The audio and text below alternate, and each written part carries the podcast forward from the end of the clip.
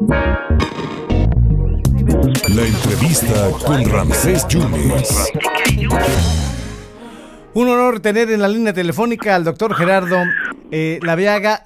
Muchas gracias por el favor de su atención, gracias por tomarnos la llamada. Eh, ya saben que el doctor Gerardo Laviaga fue director del IFAI, ahora INAI, consejero, eh, presidente, y además está en la Unidad de Transparencia y Políticas Anti corrupción. Doctor, muchas gracias. Estará usted próximamente en Veracruz eh, eh, este prácticamente fin de semana, doctor. ¿Cómo está? Ramsés, muy contento de estar en Veracruz. Cualquier pretexto es bueno para pisar uno de los estados de la República más fascinantes de mi país.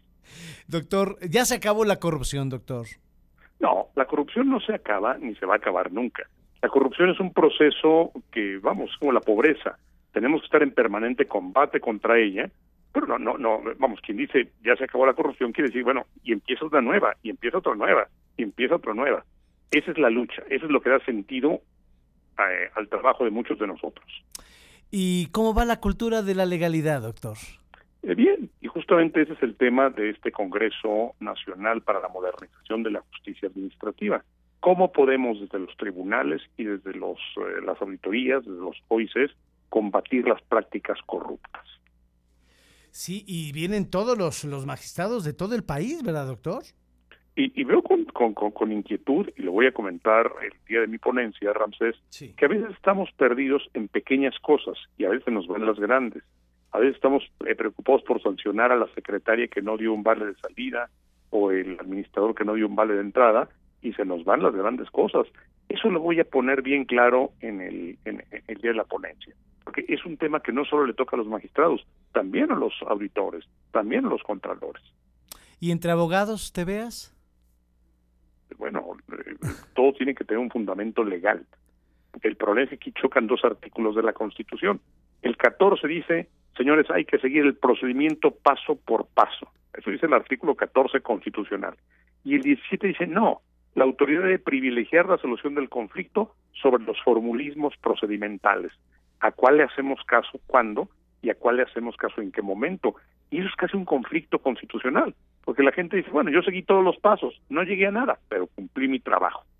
Y alguien dice, a ver, espérame, si el señor era inocente o era culpable, pues el señor inocente queda libre de sanción y, el culpable tiene la sanción. Sí, pero no cumpliste con el paso 14 de 500. Y ese 14 de 500 hace que se anule todo el procedimiento. Es un, es un tema de debate y qué bueno que los magistrados de la Asociación Mexicana de Magistradas y Magistrados de Tribunales de Justicia Administrativa se vayan a reunir en Veracruz.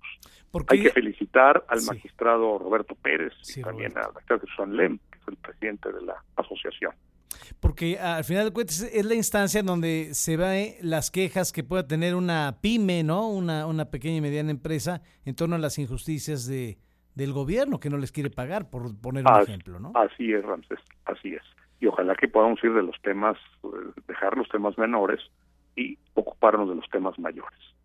es el gran desafío de la modernización de la justicia administrativa. Como un conocedor de, del derecho, ¿cómo está viendo las cosas entre el exconsejero jurídico Scherer y el fiscal general de la República? Ahora que lleguen al Tribunal de Justicia Administrativa te daré una opinión larga. Doctora, quiero hacer su ponencia. Eh, mira, están por precisarla, pero será el viernes y espero contar con ustedes. Será al mediodía.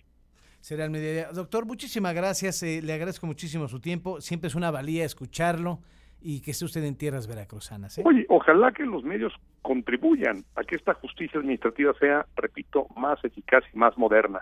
Porque los magistrados y los contralores y los auditores hacen un esfuerzo, pero este esfuerzo no se va a poder concretar si no tenemos la crítica permanente el consejo permanente, la observación permanente de los medios de comunicación. Y ustedes hacen un gran papel en la lucha por la por combatir la corrupción. Que no sea una vil quimera nada más, ¿no?